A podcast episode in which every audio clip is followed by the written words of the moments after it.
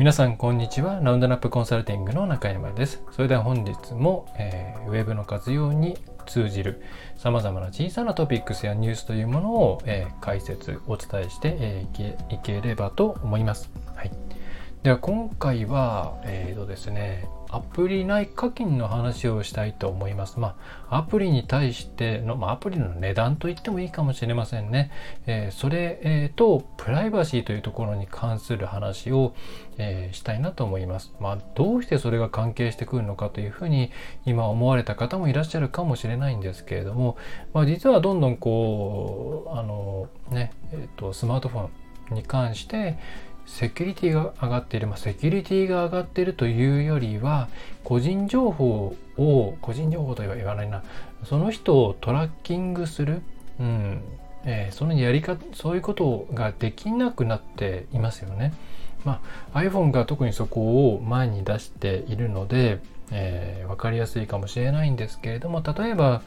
えー、このトラッキング情報を完全に遮断するような機能ですね。を入れて広告今までだったらそのなんかどっかでのサイトに行ったら他のサイトでもそこのサイトの広告が出るみたいな追跡型の広告であったり自分たちの情報をもとにしてパーソナライズされたような情報が出てあの広告が出てくるとかそういうまあその、えー使える適用な適法の範囲内でいろんな情報を使って情報あの広告を出すっていう最適化ですよね。まあ、それが行えていたんですが、まあ、それがだんだんだんだんその個人情報保護の観点で、えー、かなりできなくなっているっていう、まあ、それそういう意味ではセキュリティですね。はいまあ、これは Android でも iOS でも、えー、両方あるわけなんですけれども、まあ、これが大きくですね、えー、アプリの価格の方にも関わってきていますよっていうところを今回お伝えしたいと思います。で皆さんその追跡ができないとかそれからまあねやっぱプライバシーがと持っていかれると言っても昔から別になんか名前とかですね住所とか電話番号が持っていかれたわけではないのでちょっと表現が難しいんですけれどもまあいろいろこう自分の閲覧履歴閲覧履歴というか、まあ、どういうものが好きなのかとかどういうページを一般的に見るのかとかそういうことをまあそれをこう広告主の方に知られなくなったっていうのは、まあ、それだけ見ると皆さんにとってはいいことだなというふうに感じるんじゃないかと思うんですね。でもちろんそれはそれでうんそれだけ見ればいいことですしプライバシーは守られるべきですしうん流れとしてはまあ時代に合っているのかなとは思うんですね。ただそのそれによって、えー、失ってしまうものもあるんですよっていうことを今回、えー、お伝えしたいなと思います。だからどっちを天秤にかけるかっていう結局問題なんですよねこれって。皆さんは何かすごく得ただけだと思っているかもしれないんですけどもうん逆の立場であることをもう、まあ、私割とそのね割と売り手の側の方にの立場ですから、えー、を踏まえると皆さんが失ってるものもあるんだよっていうことなんですね。でその一番多分分かりやすいのが今回トピックスとして挙げているアプリの価格なんですね。はい。でそれはどういうことかっていうと、うんまあ、データが出ています、まあ、アップトピアっていう海外海外ではいろいろこうアプリに関してそのどれだけ売れてるのかなとか、えー、どれぐらいそのユーザー数、えー、しかもそのあのデイリーのアクセスのあるユーザーがあるのかなとかそういうデータをこう計測している。もちろん直接計測はできないのでいろいろ間接的な手法でやるわけなんですけれどもそういうサービスがあって、まあ、そこがデータを出しています。で具体的には何のデータかっていうと、えー、アプリ内課金の平均価格ですね。はい、まあインえー、インパイン in-app purchase っていうんですけれどもまあ事実上これは、まあ、アプリ内課金なんでそのガチャを回すとかそういうですね、えー、お金も含まれてくるんですけど、まあ、一般的にはこれはえー例えば無料版を使っていて有料版に切り替えるためにアプリ内で課金をするとか、ね、昔みたいにフリー版とフリーじゃない版があるわけじゃなくて今一般的にフリー版使い始めて中でアプリ内課金をして、えー、その制限がないバージョンに切り替えるっていうやり方が普通ですよね。でそれ以外にも特定の例えばバナー広告だけを外すために課金をするとかそういうアプリ内課金によって、えー、まあ実質アプリを買っているってていうのがまあ実際だと思うんですね。でその価格がま大きく上がっている、まあ、つまりアプリ一個一個の価格が上がっているというふうに読み替えても間違いじゃないと思いますと。でこれが、え、上がっています。で、えー、実際上がるっていうこと自体は今の経済状況例えばその世界的なこうまあいろいろ戦争とかによるものとかそのエネルギーの価格の上昇とかそういったものによって上がっていく、まあ、これは正常正常というかまあやむを得ない上がり方ではあるんですけれども、えー、そうではない部分での上げがすごい1年前と比べると多い大きいんですね。まあ、それが先ほど申し上げた個人情報とか、えー、トラッキングとかそれができなくなったことによるんですよ。でなんでそれがわかるかっていうと Google の Play Store とそれから iOS、iPhone、iOS の App Store ですね。この2つでのこの2つでのアプリの価格の上昇率っていうのが全然違うんですね。はい、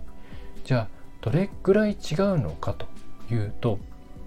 えー、まず、えー、ほとんどそういう追跡トラッキング拒否とかをしていないえー、Google の、まあ、プレイストアのアプリこれに関して言えば昨年の2021年からの6月2021年の6月からの1年間、まあ、今年の、えー、データ上で言うと、まあ、2022年の7月かな、えー、と比べると、えー、9%上がっています。まあ10分の1ぐらい、まあ、600円だったら660円になるような感じですかね。まあ、これちょっと為替の変動とかは無視していますけれども、あの海外のデータなんで。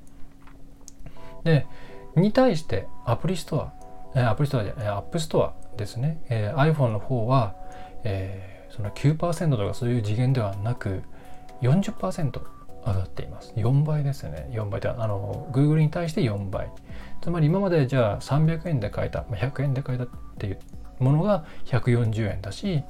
えー、500円のアプリだったら700円になっているっていうことです。はい。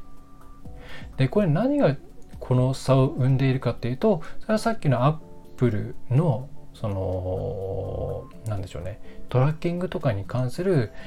うん、厳しい態度にあるわけです。はい、じゃあなぜ厳しい態度にあると価格が上がるのかっていうと一つのアプリケーションを宣伝するためのコストが上がっているからです。昔であればこういうアプリをよく使っているこういうサイトを見ているっていうことはこういう系のアプリが好きなんだろうっていうまあ嫌な人もいるかもしれないですけども、まあ、ある意味マッチング的な、えことですね、まあ、フィルタリングと言ってもいいかもしれないをすることによって、まあ、少ない広告費用で、えー、まあ、それを欲しい人に届けることができたんですね。例えば、えー、な例えるのは何でしょうね、えーとまあ、ある程度こう普段どういう、まあ、一つのクラスがありました。でその中全員一応知ってるしどんなやつかもなんか知ってます。でこの中で、えー、この商品ここれが欲しい人を探してくださいって言ったらまあこれ好きそうなやつはあいつとあいつかなっていう感じで、まあ、割とそんなに時間かけずにねその人を突き止めることができますよね。でそれに対して、えー、転校してきました誰のことも分かりませんでもこの例えばなんかじゃあどうしようかなえっ、ー、となんかのこういうお菓子をこれ好きそうなやつを探してきてそれをえー、売ってください、まあ、割り上げてくださいって言ったら全然わかんないから片っ端から聞いていくしかないですよね。そうするとやっぱ時間もかかる。ね。えー、でまあ、えー、なので、まあ、これがそのまま広告にも言えて全くそういうトラッキングが、まあ、全くではないんですけれどもできなくなったので本来それを全然必要としていなかったような人に対しても広告を出さざるを得なくなってしまったんですね。はい、その結果として一つ一つにかける広告費というのが上がっていてで一つの商品を売るための広告費って大体これぐらいの割合だっていうのはもうどこも決めているんですよ。それは赤字覚悟で露出を優先するとかそういう状態じゃない限り例えばアプリケーション1個売るためのうちにの30%までは、えー、広告費用としてかけていいけれどもそれ以上は無理とか決めているでそこを目標値でやっているんですね。でもそもそもの広告費がどんどんどんどんその関係で上がっていってしまっているのでもうアプリの方の価格を上げていくしかないんですね。でその結果、えー、そんなにトラッキング拒否をしていない Google ではまあえ巷のインフレ率と、まあ、連動しながら10%弱の上昇で済んでいるんですけれども、アップストアですね、えー Google えアップルの方では40%というとてつもない価格の上昇を招いてしまっているとそういうことになります。はい、でこれは普通のアプリもそうなんですけどもうんと普通の広告ですねそれも同じなんですね。はいまあ、いろいろそういう個人情報を侵害しないような形で、えー、トラッキングする方法っていうのを特に Google は考えてはいますな。ぜかというと Google っていうのは広告で儲けてるからです。あの検索エンジンでは儲けてないです。儲けるポイントがないですからね。キャッシュポイントがないから。でも広告で、えー、儲けてる。だから Google は本当はトラッキング教室とかやりたくないんですよ。その広告効果広告効果が減るからです。でもまあやらないと時代の数勢に合わないからまあその落としどころを探し続けているわけなんですけれども、えー、でもやっぱりだんだん広告の単価って上がってきてしまっていて難しくなってきているんですね。うん、だから皆さんがトラッキング拒否とかをする、まあ、それ自体は別に求めるのは、えー、なんだろうな。当然そのやりたい人がやれるのは当然のことだし、うん、それ自体が別に責められることではないんですけれどそのそれが一般化して皆さんに行われることによってこうやって、えー、まあ、本来、まあ、本来なのか分かんないですけども昔はかからなかったコストというものがいろんなところにかかってきて結果として皆さんの手に入るものが上が値段が上がってしまうっていうそういうデメリットもあると。でそういうことも踏まえてえー、自分がどういうふうにしていくのかとかサービスをどう出していくのかっていうのは考えていただくとまた違った見え方ができるんじゃないかなと思います。はいえーね、これ一応中小企業、まあ、物を売る立場の方ですね事業会社の方々中小企業の方々をターゲットにして配信していますので、えー、そういう方は何だろうなやっぱ買い手側と売り手側両方のえー、目線を持ちながら自分たちとしてはどういう見せ方をするのかなどういう商品展開をするのかなっていうところをやっていく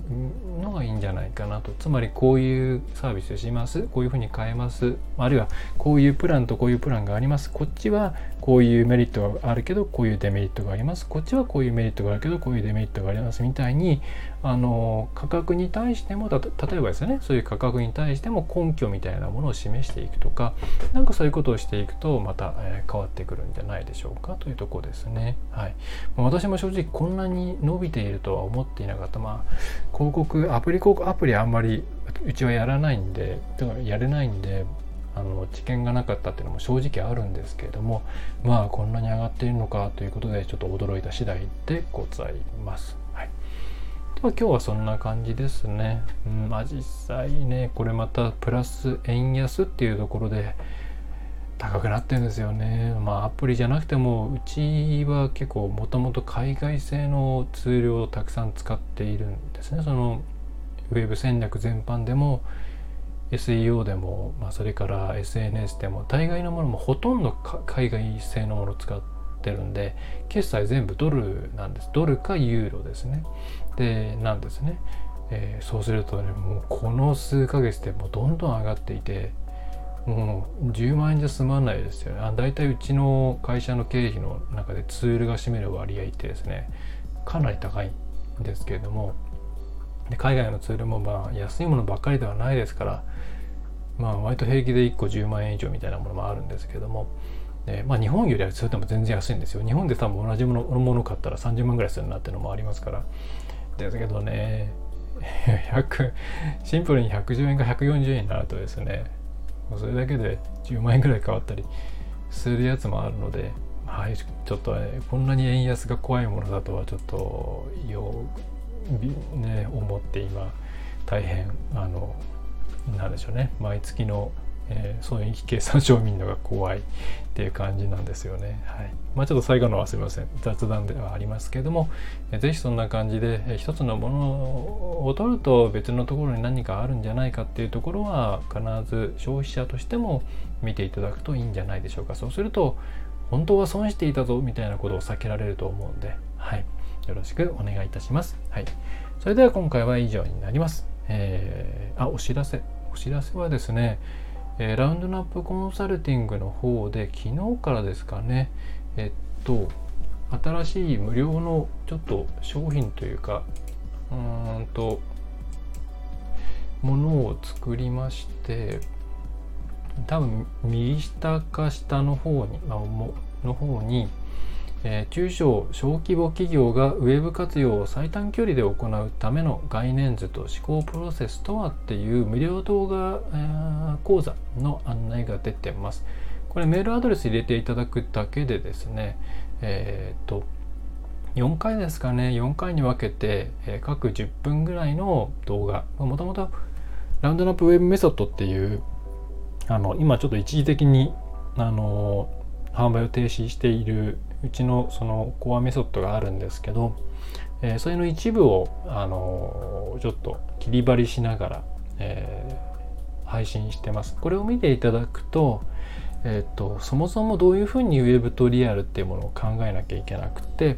えその上で、えどういう発想をしなきゃいけのかいけないのかっていうテクニック論ではない、まあ、いわゆるなんで自力というんですかねを上げる IT 活用ウェブ活用の自力を上げるっていうところを、えー、きっと実現できると思うんであの全く営業とかしないですうち基本的に営業しないんで、えー、でもあの頑張って頑張ってとかまあ作ったんで、えー、ね、ステップメール受け取ってもらえると嬉しいです。はいそれでは今回はその中で本当に以上になります。えー、また次回も、え、トピックスを取り上げていきたいと思いますので、えー、何かご要望があればレター、あとは SNS とかに直接、えー、送っていただいても、えー、問題ございません。はいえー、それでは最後までお聴きいただきましてありがとうございました。役に立ったということであれば、フォローとかいいねとかしていただけると嬉しいです。では、最後までありがとうございます。